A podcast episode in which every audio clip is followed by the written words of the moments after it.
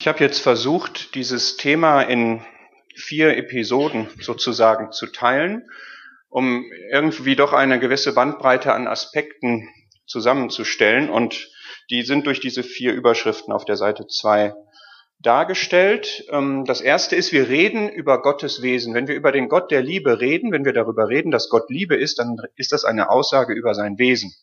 Und das möchte ich zunächst mal kurz erklären, was das heißt. Dann möchte ich darüber reden, wie Liebe in der Bibel definiert wird, also was der Begriff Liebe bedeutet. Und dann haben wir in der Bibel recht zu Herzen gehende Beschreibungen der Liebe, wie sie ist. Da hätte ich gern jetzt äh, drei Stunden, aber das, ja, jede dieser Episoden soll so ungefähr zehn Minuten lang sein. Ja, das ist also wirklich nur so ein Schlaglicht mit der Einladung, selber weiter zu forschen. Und dann möchte ich gerne ein paar Personen aus der Bibel vorstellen, die den Gott der Liebe erlebt haben. Und ich wünsche mir wirklich, dass ihr auch ähm, mitmacht, dass das Gebet, was wir gerade gemeinsam gesprochen haben, erhört wird und dass wirklich ihr mit offenen Herzen da seid. Und ich möchte, wenn ich jetzt in Gottes Wesen einsteige, einfach mal eine Frage stellen an jeden jetzt, ähm, für dich persönlich. Wie siehst du eigentlich deine Beziehung zu Gott? Wenn du ein Symbol malen müsstest oder ein Bild, was die Beziehung zwischen Gott und dir beschreibt, was wäre das dann? Sag mal ein paar Beispiele, ja. Ist das eine Leiter? Ist es ein Berg? Ist es ein Schreibtisch? Ist es eine Folterkammer? Ist es ein Fragezeichen? Ist es ein Sofa?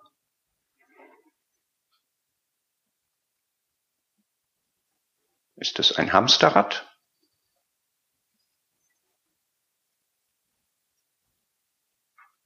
Ist es ein Familienfoto?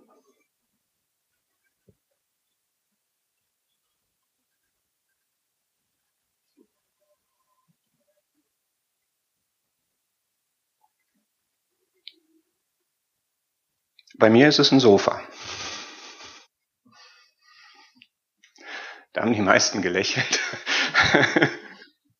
Das erschöpft die Beziehung natürlich nicht, aber das habe ich an einer Stelle mal gelernt, dass ich bei Gott entspannen kann sozusagen, dass ähm, ich mich da wohlfühlen kann, dass ich da nicht mit Schlips und Kragen stocksteif auf der Stuhlkante sitze, wie ein, bei einem Bewerbungsgespräch oder wie bei einer mündlichen Prüfung, und ich glaube, dass die Frage, wie erkennen wir den Gott der Liebe, da eine Menge zu, zu sagen hat, wie wir ihn dann eben sehen. Können wir gerne auch mal in der Pause drüber reden. Also, ja, wie gesagt, Sofa erschöpft nicht Thorsten Attendorns Beziehung zu Gott. Aber ähm, mal so als Impuls. Liebe ist ein Wesenszug Gottes. Ich habe hier mal versucht, Gottes Wesen aufzumalen. Und was heißt eigentlich Wesen? Wesen, das Wesen Gottes ist jetzt nicht, dass Gott ein Lebewesen hat außerhalb von sich selber, das ist mit Wesen nicht gemeint, sondern dass er ein Wesen ist und hat, dass er Wesenszüge hat. Wesen ist der, der Kern von Gott sozusagen. Also das, was er tief drin in sich ist was der, der Ursprung, was die Quelle von allem ist. Wir können ihn erleben, wir können einzelne Züge, einzelne Taten, einzelne Worte aufnehmen von ihm. Und woher kommen die? Die kommen aus seinem Wesen.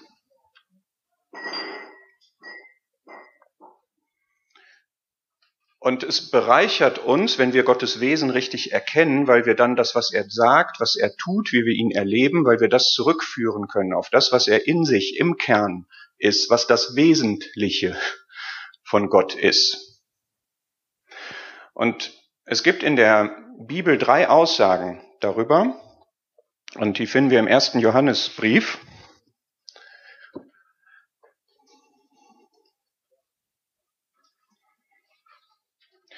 Es gibt in der Bibel nicht ein, wie in einer systematischen Theologie, ein Kapitel, wo steht, das ist das Wesen Gottes. Also diesen Begriff gibt es in dem Sinne auch gar nicht. Aber schaut mal in 1. Johannes 1, Vers 5. Die erste Aussage ist, Gott ist Licht. Das ist ein Wesenszug von ihm.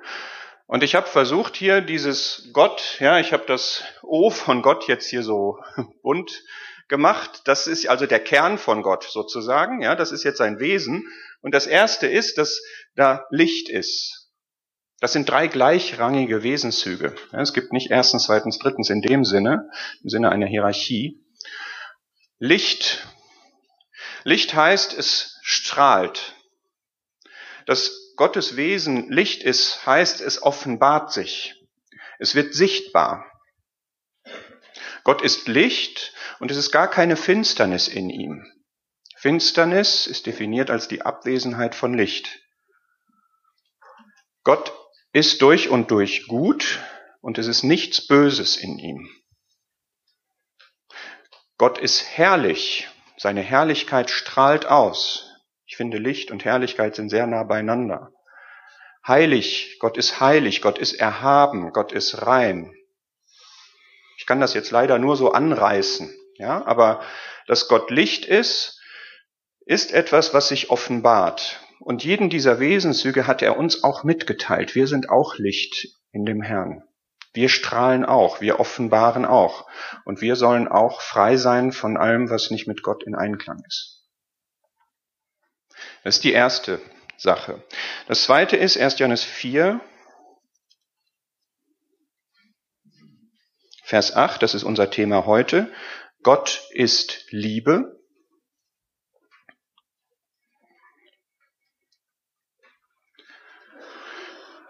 Es ist ebenso Gottes Wesen, dass er Liebe ist.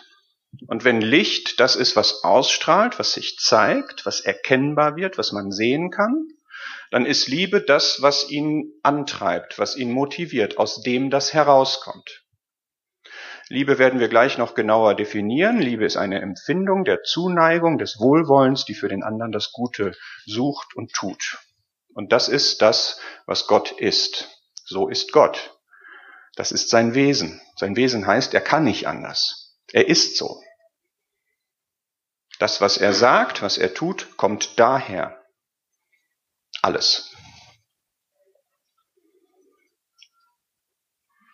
Also Licht, offenbart, strahlt, ist herrlich, ist erhaben, ist heilig, zeigt. Wir können das sehen, wir können sein Wesen erkennen.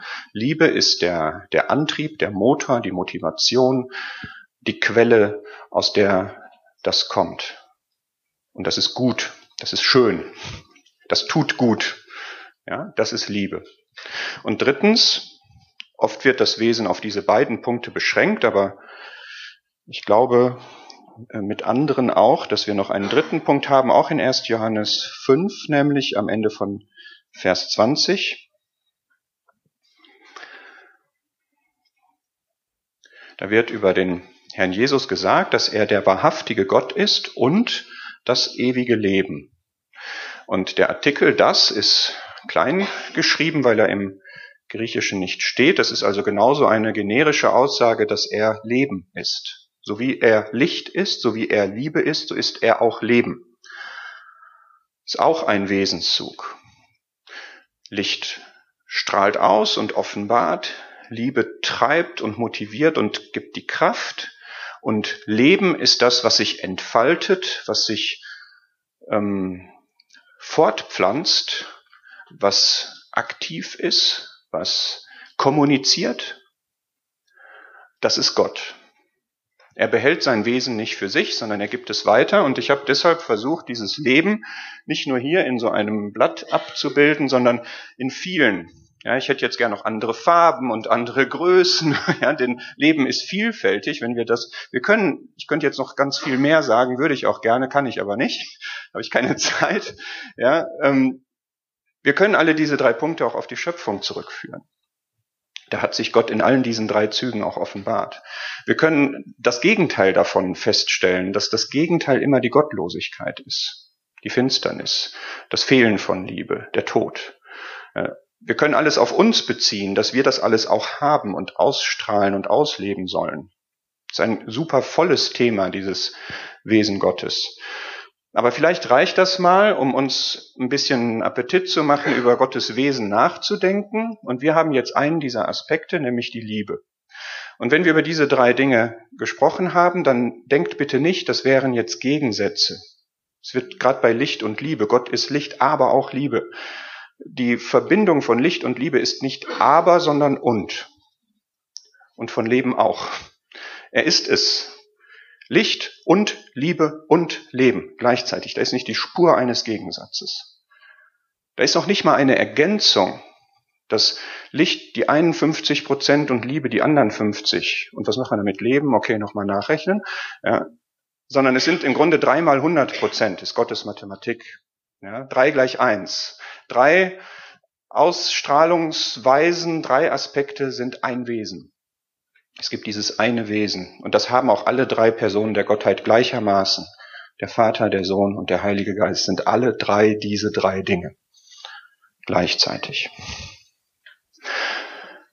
Diese, dieses Wesen Gottes müssen wir erkennen.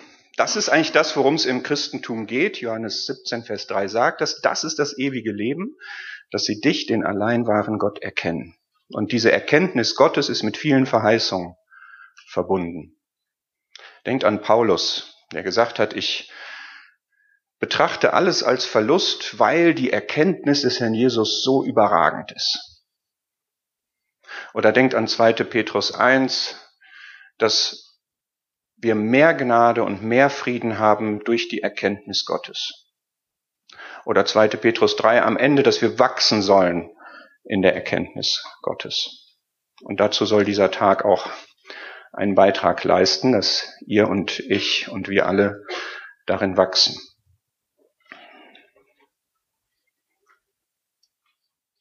Was ist jetzt Liebe? Liebe ist, ich bleibe mal im ersten Johannesbrief, ich habe nicht so sehr eine Definition, ich kann euch mal die Definition sagen, die ich am besten finde, ich habe sie gerade schon mal gesagt, aber das ging zu schnell zum Mitschreiben, dass Liebe eine Empfindung ist. Empfindung heißt Gefühl. Gefühle sind nicht tabu für Christen, um das mal nebenbei zu sagen. Die sind wichtig. Es müssen aber die richtigen sein. Liebe ist eine Empfindung der Zuneigung und des Wohlwollens. Das heißt, wenn wir sagen, Gott liebt uns, dann hat er Empfindungen für uns. Und dann hat er Empfindungen des Wohlwollens. Er hat Gedanken des Friedens zum Beispiel, ja. Und er ist uns zugeneigt. Ich setze die Definition fort. Ja, Liebe ist eine Empfindung des Wohlwollens, der Zuneigung, die für den anderen das Gute sucht und gibt. Und das finde ich wichtig, dass wir nicht bei dem Empfinden stehen bleiben, also bei dem Innerlichen, was auf jemanden zugewandt ist, sondern dass das auch Folgen hat, dass man aus diesem Empfinden der Liebe heraus auch aktiv wird und insbesondere, dass man gibt. Und ich glaube, wenn wir diese Definition auf uns wirken lassen, merken wir schon, dass es anders als vieles, was man allgemein Liebe nennt. Liebe in Beziehungen zum Beispiel, wo es oft gerade an diesem das Gute für den anderen suchen und geben hakt, weil man doch aus der Beziehung oft das für sich Gute herausholen will. Nur mal als Beispiel. Ja, oder dass man als Liebe etwas beschreibt, was nicht objektiv das Gute sucht. Ja, unter Liebe, unter der, der Flagge Liebe segeln ganz viele Schiffe, die von Gottes Sicht her nicht Liebe sind, weil sie nicht das objektiv Gute anstreben. Das Objektiv, das nach Gottes Maßstab Gute. So, und für mich ist äh, der erste Johannesbrief, und zwar das Kapitel 4, eigentlich der Standort, in den man gucken muss, wenn man Gott, das Konzept von Gottes Liebe verstehen möchte. Das ist jetzt auch wieder sowas, wir rutschen da jetzt einmal drüber. Ja, an sich könnte man da jetzt ganz viel zu sagen mit sehr viel Ertrag. Bevor ich in Kapitel 4 gehe, möchte ich kurz nach Kapitel 3 und einfach diese Verse 1 und 2 vorstellen. 1. Johannes 3, Vers 1. Seht, welch eine Liebe uns der Vater gegeben hat, dass wir Kinder Gottes heißen sollen. Das ist das, was ich gerade meinte. Wie siehst du Gott? Wie siehst du deine Beziehung zu Gott? Hier wird gesagt, es ist Liebe, dass Gott jeden, der an ihn glaubt, sein Kind nennt. Wir sollen so heißen und wir sind, es ist dann der Nachsatz. Und wie siehst du als Kind Gottes Gott den Vater? Was ist das für ein Vater? Ist das eine Beziehung der Liebe? Wovon ist deine Beziehung zu dem Vater geprägt? Ist es Liebe? Ist es eine Liebesbeziehung? Ich kann die Frage jetzt nochmal stellen und über den Tag werden wir uns ja mehr damit beschäftigen. Und dann geht es weiter in Vers 2, Geliebte, jetzt sind wir Kinder Gottes, jetzt sind wir Kinder Gottes. Es ist noch nicht offenbar geworden, was wir sein werden, nämlich wenn wir entrückt werden, das sieht man jetzt noch nicht. Wir wissen, dass wir, wenn es offenbar werden wird, also wenn wir bei dem Herrn sind, wenn wir entrückt werden, dass wir dann ihm gleich sein werden, wir werden ihn sehen, wie er ist. Und diese Perspektive möchte ich versuchen, auch den Tag über immer zu haben, ja, dass es in dieser Liebesbeziehung drin ist, dass wir einmal bei dem Herrn Jesus sein werden und ihn sehen werden, wie er ist. Und das ist auch Liebe. Und wir sehen dann den, der uns geliebt und für uns am Kreuz gestorben ist. Ja, das möchte ich, dass wir das auch immer im Herzen haben. So, dann gehen wir nach Kapitel 4 Ich husche jetzt mal ein wenig über die Verse. Ich hoffe, dass das reicht, um so das Konzept von Liebe zu verstehen, was Gott hat. 1. Äh, Johannes 4 ab Vers 7. Geliebte, lasst uns einander lieben. Diese Passage über die Liebe fängt damit an, dass es ein ethisches Gebot erstmal gibt. Und wir können nicht über Gottes Liebe reden, ohne das mit in den Blick zu nehmen, dass wir einander lieben sollen. Und wenn wir die Liebe Gottes aufnehmen, dann tun wir es auch. Dann ist dieses soll ein will. Denn die Liebe ist aus Gott. Ja, das ist Gottes Wesenszug, dass er Liebe ist und alles, was den Namen Liebe verdient, kommt aus Gott, hat seinen Ursprung in Gott. Es gibt keine Liebe in diesem Sinne außerhalb von Gott. Es gibt gute Empfindungen, es gibt gute Werke, es gibt Gutes, was man tut, Sinnvolles, ethisch Gutes, aber diese Liebe Gottes gibt es nur im Bezug aus ihm. Gott hat die Definitionshoheit über Liebe. Jeder, der liebt, ist aus Gott geboren, weil er dann diesen Wesenszug der Liebe Gottes auch hat und erkennt Gott. Achtung, jeder, der liebt, erkennt Gott. Wer nicht liebt, Vers 8, hat Gott nicht erkannt. Denn Gott ist Liebe. Es hat mich sehr getroffen, als ich diesen Vers mal verstanden habe. Da steht nicht, wer die Liebe Gottes nicht erkennt, hat Gott nicht erkannt, sondern wer nicht liebt, hat Gott nicht erkannt. Das heißt, eine Lebenspraxis, wird damit verbunden, dass man Gott erkannt hat oder auch nicht. Also wenn ich die Liebe nicht betätige, die Liebe Gottes nicht praktiziere, dann habe ich Gott nicht erkannt. Das ist ganz krass. Sehr herausfordernd auch. Dann kommen in Vers 9 und 10 der Aspekt aus der Definition, dass wenn Gott liebt, dann sucht und gibt er das Gute. Er beweist seine Liebe und das steht jetzt hier. Hierin ist die Liebe Gottes zu uns offenbart worden, dass Gott seinen eingeborenen Sohn in die Welt gesandt hat, damit wir durch ihn leben möchten. Gott ist nicht nur Liebe in sich. Wenn ich die Liebe bin und wenn ich Liebe habe und ich sehe ein Elend und ich reagiere darauf nicht, dann ist es in Frage zu stellen, ob ich Liebe habe. Und Gott hat die Menschen in ihrem Sündenelend gesehen und er hat eine Aktivität entfaltet. Er hat das Gute gegeben, nämlich seinen Sohn. Er hat das gegeben, was die Menschen brauchten, um wieder zu Gott zurückzukommen. Liebe ist nie nur gedanklich, empfindungsmäßig oder nur verbal. Liebe ist nie nur ein Lippenbekenntnis, sondern Liebe ist immer eine Tat. Hierin ist die Liebe sagt Vers 10 nicht, dass wir Gott geliebt haben, sondern dass er uns geliebt und seinen Sohn gesandt hat als Sühnung für unsere Sünden.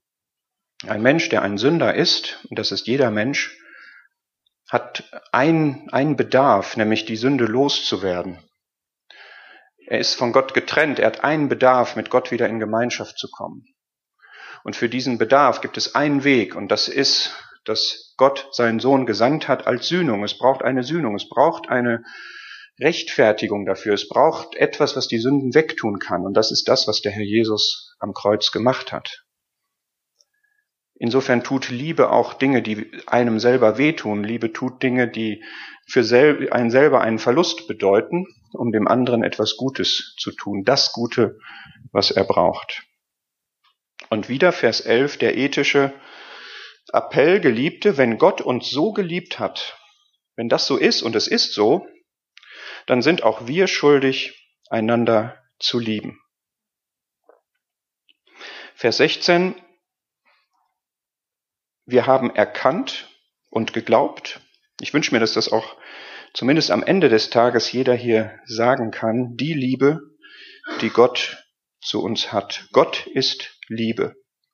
Und wer in der Liebe bleibt, bleibt in Gott und Gott in ihm. Und jetzt kommt etwas, das mir wichtig ist, nämlich was unser Gottesbild, unsere Gottesbeziehung betrifft. Was hat Gottes Liebe für ein Ziel? Vers 17. Die Liebe ist mit uns darin vollendet worden und jetzt kommt Gottes Zielsetzung, damit wir Freimütigkeit haben an dem Tag des Gerichts. Es gibt einen Tag des Gerichts, es gibt einen Moment, an dem Gott alle Menschen beurteilen und die, die Sünder sind und nicht, sich nicht bekehrt haben, verurteilen wird. Es gibt die Alternative, verloren zu gehen oder ewiges Leben zu haben. Und die, die Gott geglaubt haben, die werden nicht ins Gericht kommen. Weil Christus dieses Gericht auf sich genommen hat. Aber Gott möchte noch mehr, dass jeder, der an ihn glaubt, auch wirklich Freimütigkeit hat. Was heißt Freimütigkeit? Freimütigkeit heißt, ich habe keine Angst. Ich habe keine Angst vor Gott. Ich fühle mich frei vor Gott. Ich bin nicht belastet. Ich habe keine Furcht. Und das ist genau das, was jetzt der nächste Vers sagt. Furcht ist nicht in der Liebe. Die vollkommene Liebe treibt die Furcht aus, denn die Furcht hat Pein, die Fußnote sagt, hat es mit Strafe zu tun. Wer sich aber fürchtet, ist nicht vollendet in der Liebe. Und das liegt mir jetzt wirklich auf dem Herzen, wenn hier jemand ist, der Angst vor Gott hat, der sich vor Gott fürchtet, der den Gedanken hat, dass Gott ihn bestraft, obwohl er neues Leben hat, obwohl er seine Sünden bekannt hat, obwohl er wiedergeboren ist, obwohl er sich bekehrt hat, dann ist die Liebe noch nicht am Ziel bei dir. Dann ist da noch was zu tun, dann muss sich in deinem Herzen da noch etwas frei schwimmen, dann muss die Freimütigkeit noch mehr da rein. Und ich sage das jetzt nicht, um doch auch wieder Druck zu machen oder so, sondern ich, ich sage das als, als Einladung, dass du dir von Gott da wirklich die Größe seiner Liebe zeigen lässt. Ja, du musst keine Angst vor Strafe für Sünde haben, denn der Herr hat sie getragen. Liebe hat mit Strafangst nichts am Hut, ist nicht kompatibel. Dann ist die Liebe Gottes mit dir noch nicht am Ziel, dann arbeitet er weiter daran.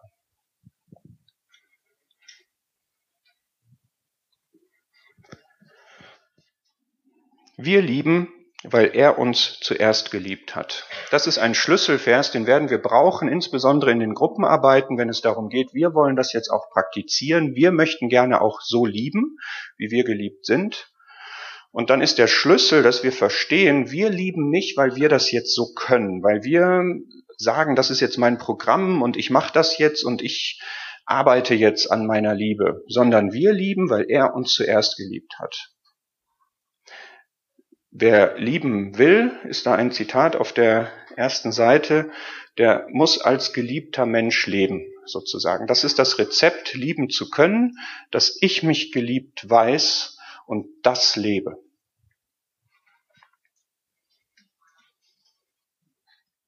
Und dann schließt dieser Abschnitt noch einmal mit diesem Appell, wenn jemand sagt, ich liebe Gott und hasst seinen Bruder, dann ist er ein Lügner. Das passt nicht zusammen. Dann habe ich nicht wirklich die Liebe zu Gott. Denn Gott möchte nicht geliebt werden, ohne dass das in unserem Leben Folgen hätte. Er, der liebt, möchte, dass das geteilt wird, dass das weitergegeben wird, dass wir ihm in dem Sinne ähnlich sind. Und wir können nicht sagen, ich priorisiere die Beziehung zu Gott und liebe ihn und lasse außer Acht, was in meinem Umfeld mit den Menschen, mit den Glaubensgeschwistern, mit den anderen Menschen ist. Dieses Gebot, Vers 21, haben wir von ihm, dass wer Gott liebt, auch seinen Bruder liebe.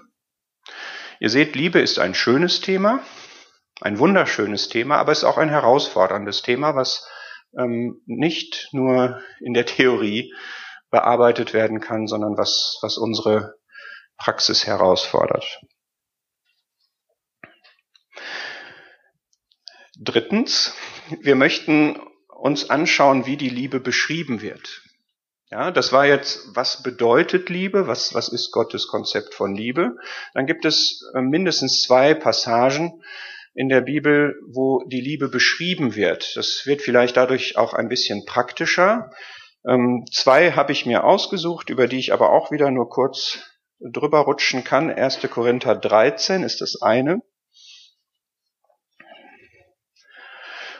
Das ist eine solche Fülle von Schönem und Herrlichem, dass ich, ja, ich sage das jetzt bei jedem Einstieg, ich würde gerne mehr Zeit haben, habe ich aber nicht. Ihr seht es mir nach.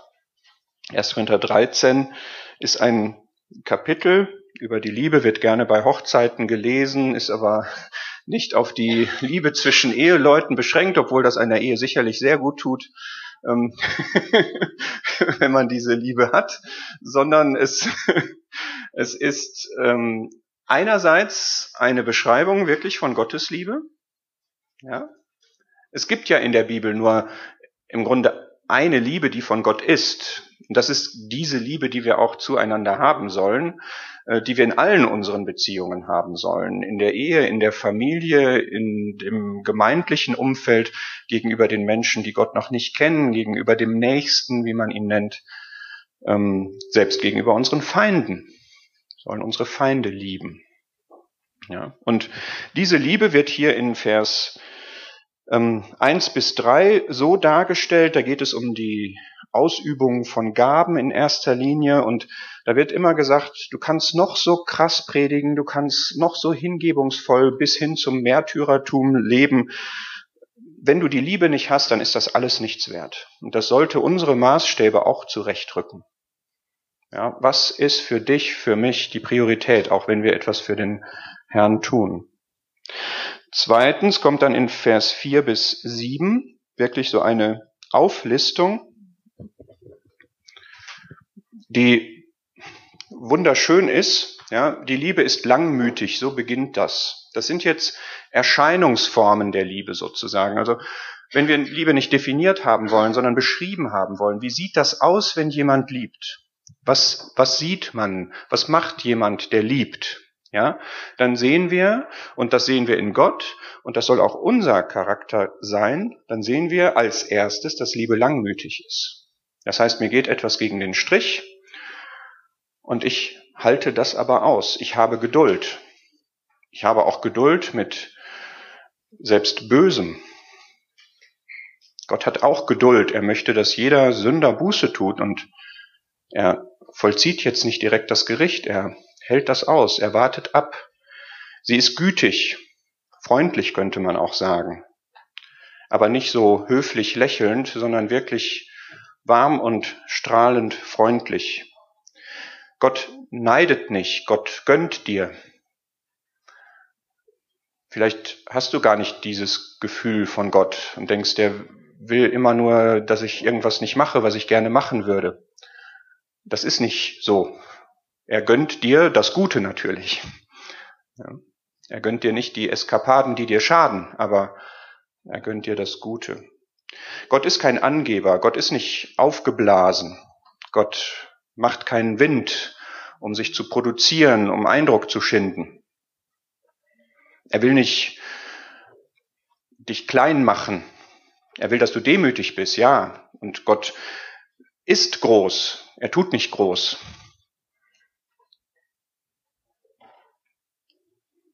Er gebärdet sich nicht unanständig. Fand ich in einer Betrachtung sehr schön. Da wurde das so beschrieben, Gott klopft an, bevor er eintritt. Ja, also er hat Anstand in dem Sinne. Ähm, das ist ja in dem Sendschreiben an Laodicea. Siehe, ich stehe an der Tür und klopfe an. Er tritt die Tür nicht ein. Das ist was, was Ernstes. Er könnte das machen. Ja. Er hat den Vorrang. Er könnte einfach so mal daher bulldozern und alles, was nicht rechtzeitig wegspringt, ist platt gemacht. Ja, aber er legt sehr viel Wert darauf und das ist ein Zug der Liebe, dass das, was wir tun und ob wir ihn aufnehmen oder nicht, dass wir das freiwillig tun. Er sucht nicht das ihre, ist vielleicht so ein bisschen das dominante Merkmal der Liebe, dass sie eben nicht egoistisch ist. Und das finde ich sehr herzerforschend. Ja, wo habe ich in meinen Beziehungen Vorstellungen, wo ich das Maß der Dinge bin? Ja, wo ich die Referenz bin? wo meine Agenda verwirklicht werden soll, selbst wenn es eine Agenda zum Guten ist.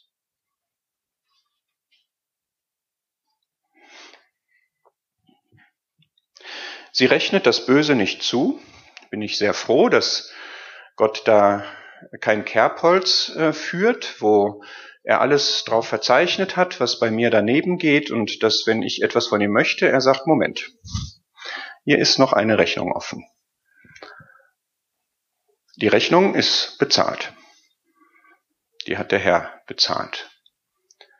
Ihm ist nicht egal, wenn ich sündige. Ne? Nicht, dass dieser Eindruck entsteht. Das ist ihm gar nicht egal. Da, das ist für ihn dann auch ein To-Do. Ja, dass wir da wieder ins Reine kommen. Aber Gott rechnet mir das nicht zu. Ich habe Freimütigkeit vor ihm am Tag des Gerichts. Sie freut sich nicht über die Ungerechtigkeit und es gibt viele Erscheinungsformen, die man so als Liebe deklariert, die genau das aber tun. Ja, die mit dem Begriff der Liebe etwas billigen, was aus Gottes Sicht Ungerechtigkeit ist. Sehr weitgehend auf dem moralischen Gebiet zum Beispiel. Oder auch in so einer Haltung, die sagt, wenn ich jemanden liebe, dann möchte ich ihm nicht wehtun, dann möchte ich ihm nicht unbequem sein.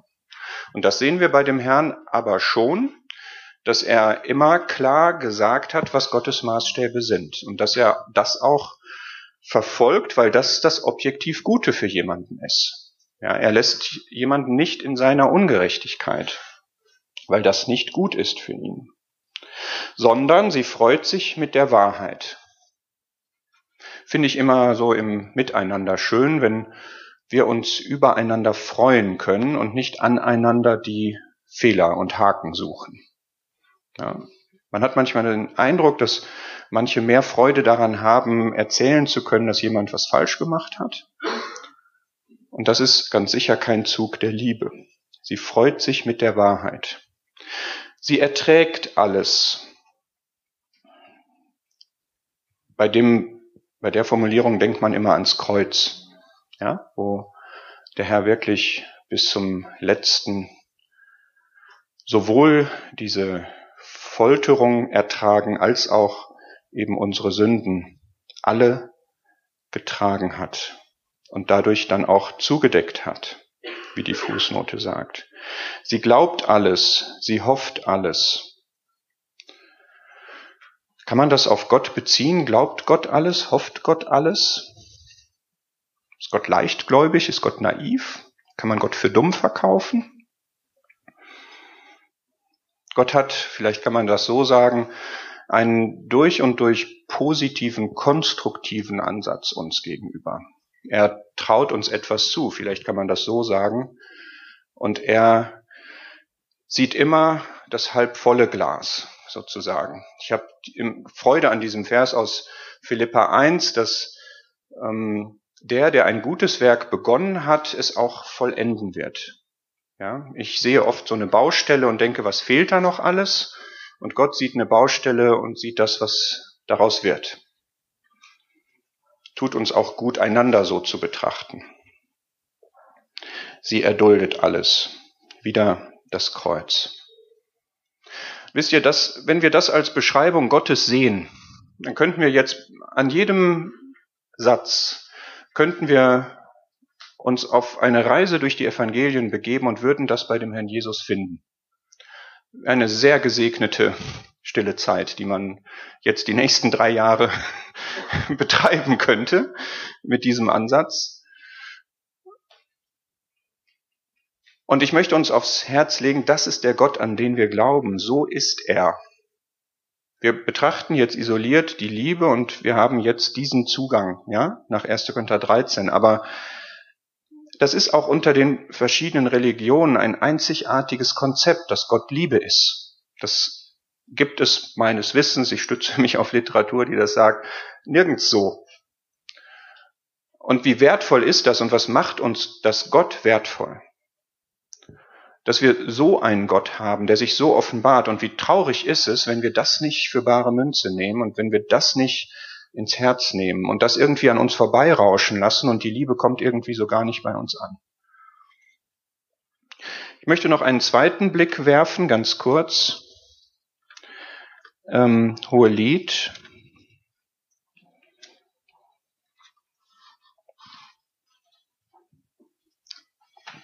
Oh, ich bin einigermaßen gut in der Zeit, ich bin erstaunt. Hohelied 8, Seite 720 in meiner Ausgabe.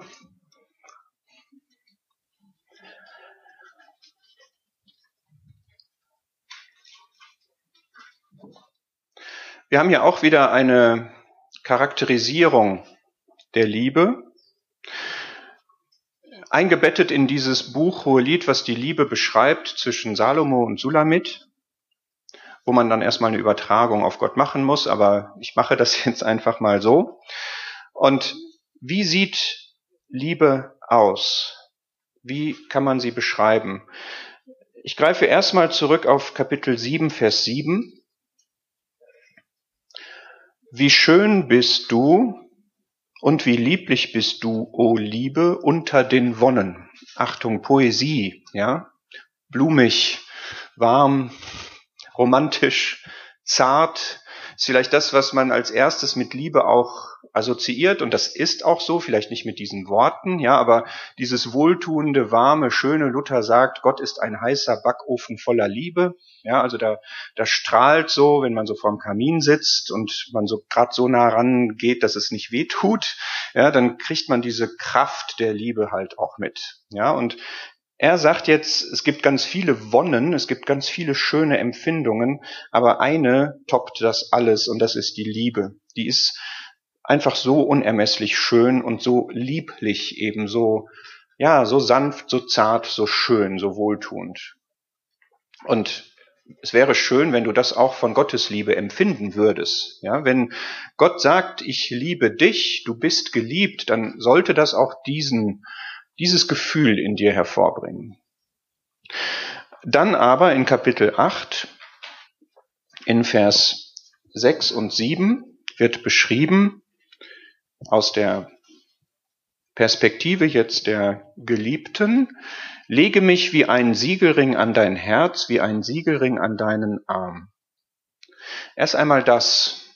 Es ist auch wieder eine bildhafte Beschreibung, aber stell dir doch bitte mal vor, du würdest das zu Gott beten, zu dem Herrn Jesus beten.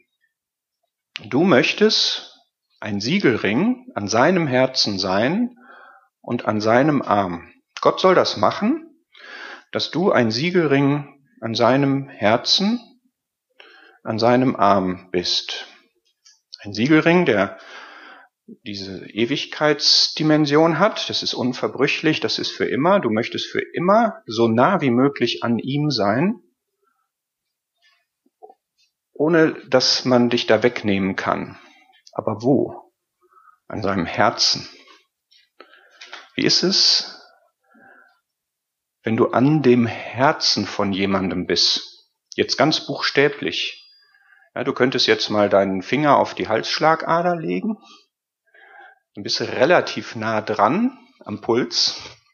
Aber wenn du um das Herz gelegt bist, dann kriegst du diesen Pulsschlag von seiner Liebe unmittelbar mit jeden Einzelnen. Ich finde das ein gewaltiges Bild. So nah an seiner Liebe, an seinem Herzen, dass du davon erfüllt bist, dass du, dass dein Rhythmus von seinem Puls diktiert wird. Und du kannst an gar nichts anderes mehr denken an der Stelle, als dass seine Liebe dich durchströmt. Und wenn du an seinem Arm bist, ist genial, dass das hier im Lied so steht, aber Liebe ist ja nicht nur ein Empfinden, sondern Liebe ist ja Tat. Und das ist der Arm. Und wenn du als Siegelring an seinem Arm bist, dann kriegst du alle seine Taten, alle seine Handlungen der Liebe mit das ist auch wieder etwas, was dir eine Perspektive für dein Leben gibt, dass du überlegst, wo, wo tut sich denn etwas aus Gottes Liebe? Wo geschieht etwas, was Gott aus seiner Liebe macht in meinem Leben? Ich bin dabei, ja, ich bin der Siegelring an seinem, überall, wo seine Liebe wirkt, da bin ich da. Das kriege ich mit. Ist herrlich. Die Liebe ist gewaltsam wie der Tod. Das ist jetzt gar nicht diese süßeste Wonne, ja, das ist hier keine säuselnde Liebe, sondern das ist kraftvolle Liebe, unerbittliche Liebe. Gewaltsam wie der Tod, hart wie der Scheel, ihr Eifer. Die Liebe hat eine gesunde Eifersucht, wenn ich das mal so ähm, sagen darf. Sie möchte alles haben. Sie ist in dem Sinne eine verzehrende. Ihre Gluten sind Feuergluten.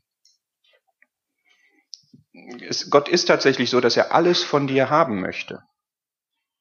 Und er möchte auch jeden Menschen haben. Jeder hat die freie Entscheidung, aber er möchte jeden Menschen haben in seiner Liebe. Dass er seine Liebe teilen kann. Liebe, die für sich bleibt, ist unerfüllt. Große Wasser können die Liebe nicht auslöschen. Ströme überfluten sie nicht. Was reicht bei mir? Eine kalte Dusche und meine Liebe ist erkaltet. Also nicht die kalte Dusche morgens, ja, sondern da ist jemand, ja, mit dem ich ein Bruder, eine Schwester oder so und wir haben Umgang und auf einmal passiert was, das ist wirklich so eine kalte Dusche, ernüchternd, frustrierend und was ist mit meiner Liebe, die muss ich dann mühsam wieder aufpäppeln, beziehungsweise muss mich dann von Gott wieder ausrichten lassen. Das ist bei dem Herrn nicht so. Ströme überfluten sie nicht, die schwimmt immer oben, wird nie untergehen, kann noch so tsunami-mäßig Leid und alles, ja, denk mir wieder ans Kreuz. Da ist wirklich, ja, ist ja dieses Bild, dass Gottes Wogen und Wellen über ihn hingegangen sind und sie ist nicht untergegangen. Sie ist nicht abgesoffen, sie ist nicht ertrunken, strampelt auch nicht, sondern sie schwimmt einfach oben. Und ist für uns dadurch immer eine Orientierung, können wir uns immer dran festhalten. Unser Rettungsboot. Wenn ein Mann allen Reichtum seines Hauses für die Liebe geben wollte, man würde ihn nur verachten. Liebe ist nicht käuflich. Auch das ist ein Fehlbegriff von Liebe, wenn wir das damit in Verbindung bringen. Liebe ist unbezahlbar, man kann sie nicht mit Geld aufwiegen. Man kann auch nicht statt jemanden zu lieben ihm Geld geben. Wenn der Ehemann keine Liebe zeigt, aber einen Blumenstrauß mitbringt, ist das so semi. Ich bringe deswegen keine Blumensträuße.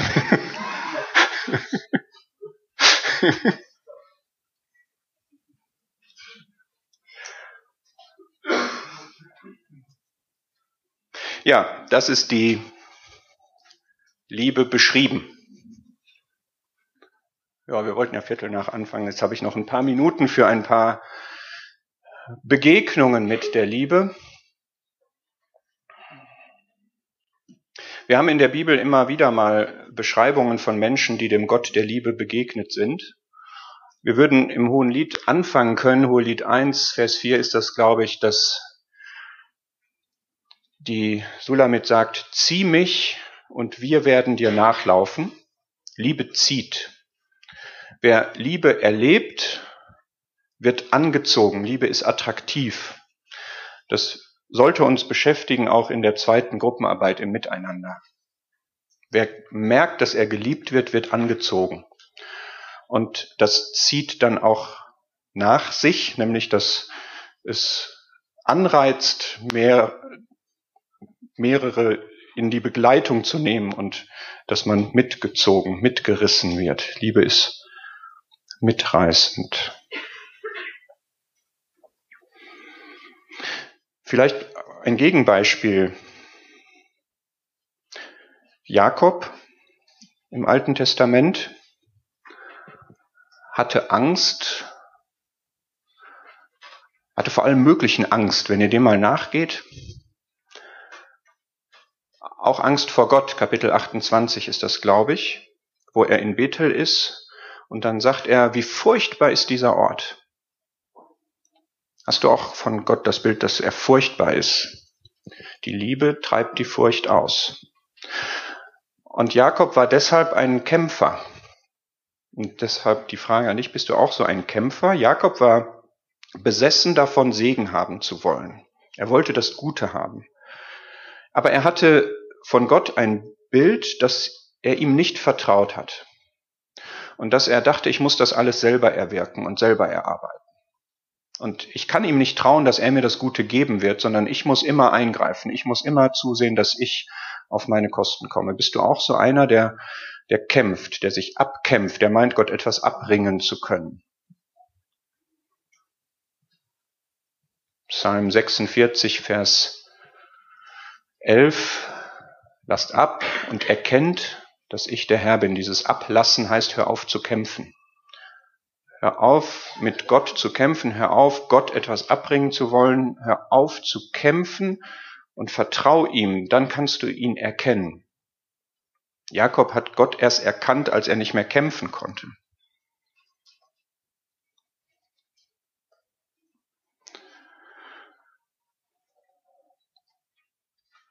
Wenn wir die Jünger fragen würden, die Jünger Jesu, wie habt ihr erlebt, dass der Herr Jesus Liebe ist? Ich glaube, da würde Johannes aufspringen und würde sagen, ja, ich erinnere mich genau, als wir da auf dem Obersaal waren. Da hatte er uns hineingeladen und wir haben uns da versammelt, einer nach dem anderen da in den Obersaal rein. Und dann saßen wir da alle und dann kam er rein. Und dann geschah etwas Peinliches. Hat er nämlich die Waschschüssel genommen, die eigentlich einer von uns hätte nehmen sollen, um ihm die Füße zu waschen. Aber er hat dann echt diesen Sklavendienst da gebracht und ist frei umgegangen und hat uns die Füße gewaschen. Petrus redet dazwischen und sagt, ich wollte das aber nicht. Aber es ist auch ein Zeichen der Liebe, dass sie sich nicht abwimmeln lässt. Und er hat das dann doch gemacht.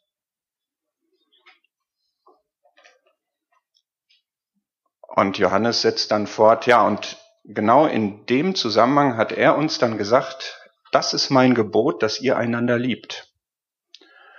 Und das, was ich jetzt mit euch gemacht habe, dieses Füßewaschen, das seid ihr schuldig auch miteinander zu machen.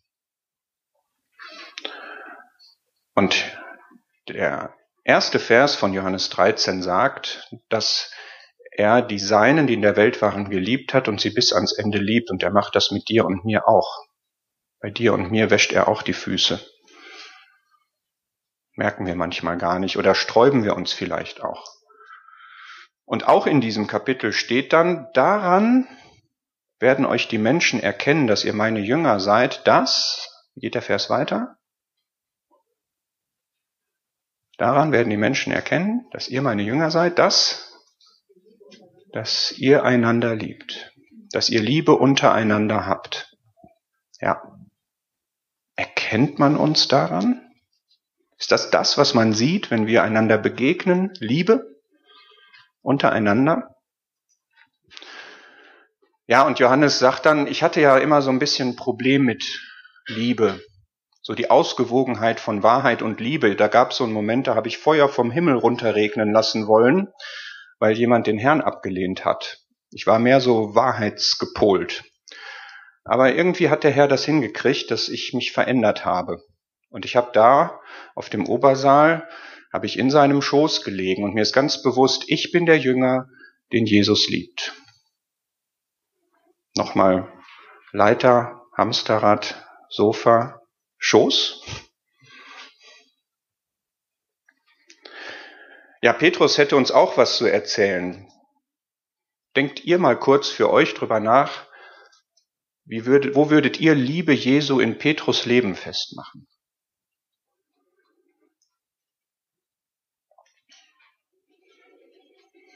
Ich vermute, viele denken jetzt an die Szene im Hof des Hohen Priesters, wo er diesen Blick dem Petrus zuwirft, diesen betrübten, traurigen, herzerforschenden, aber doch liebevollen Blick, als Petrus ihn gerade verleugnet hat und geschworen hat, ich kenne ihn nicht, und der Herr aber doch dran bleibt und ihm diesen Blick zuwirft. Und Petrus wird wahrscheinlich sagen, ich habe die Liebe da gespürt, ja, aber vorher, vorher hat er mir nämlich gesagt, ich bete für dich, dass dein Glaube nicht aufhört. Das ist ein Zeichen von Liebe, dass man für jemanden betet, selbst wenn man befürchtet oder sogar weiß, dass der untreu sein wird. Ich mag den Gedanken, da der Herr immer Liebe ist, dass wir den, einen Blick der Liebe mal auf den See Genezareth ähm, setzen. Als Petrus im Schiff ist und der Herr da über den See kommt, und Petrus sagt, befiehl mir zu dir zu gehen. Und dann sagt er, komm. Wie hat er da geguckt? Also das war ein Ruf der Liebe. Ne? Ist alles Liebe, was er macht. Und das war jetzt kein, weiß ich nicht, fordernder Blick. Das war kein, hey krass, du kommst jetzt übers Wasser Blick, glaube ich, sondern ich glaube, es war ein ziehender, ein liebevoller, du kannst mir vertrauen. Also sonst hätte Petrus das nicht gemacht. Das war ein ermutigender, ich hab dich lieb, dir passiert nichts, komm. Blick. Vielleicht braucht diesen Blick auch jemand hier, der einen Schritt tun soll. Dann eine Frau, Maria, die Mutter Jesu die steht unterm Kreuz und erlebt Liebe. Da hängt ihr Sohn am Kreuz und sie weiß warum. Auch um sie zu erretten. Und der hängt da in Qualen. Der wird übelst verspottet, verhöhnt. Steig herab vom Kreuz, wenn du Gottes Sohn bist. Das Blut läuft noch oder ist schon verkrustet. Und dann sagt er, weil er weiß, seine Mutter verliert jetzt ihren Sohn, guck mal, da steht mein Jünger Johannes, das ist dein Sohn. Sie kann es gar nicht fassen, dass er in dieser Situation an sie denkt. wie es sind die beiden Dimensionen der Liebe sozusagen. Es geht ganz, ganz hoch, weil er da gerade ein, ein Rettungswerk für die ganze Welt tut und gleichzeitig in dieser kleinen Beziehung sozusagen zu seiner Mutter noch was regelt. Und nicht einfach nur regelt und ordnet, sondern ihr das gibt, was sie jetzt braucht.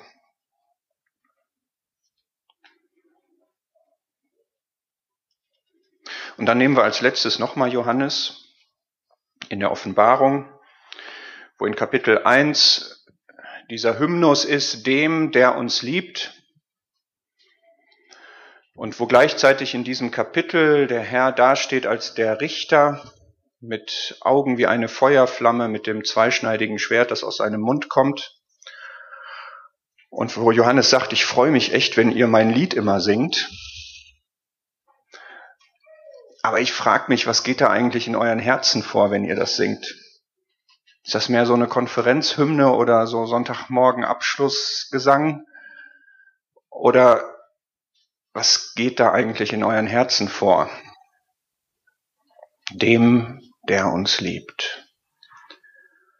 Wie, wie habt ihr es eigentlich so mit der Liebe? Wenn ich mal ein Kapitel weiter blätter, mir sind ja diese Sendschreiben da aufgetragen worden und das fängt ja damit an, ich habe gegen dich, dass du die erste Liebe verlassen hast. Fühlt ihr euch da angesprochen oder habt ihr die noch, die erste Liebe? Seid ihr Philadelphia, was Bruderliebe heißt, oder ist Bruderliebe eher so ein Begriff?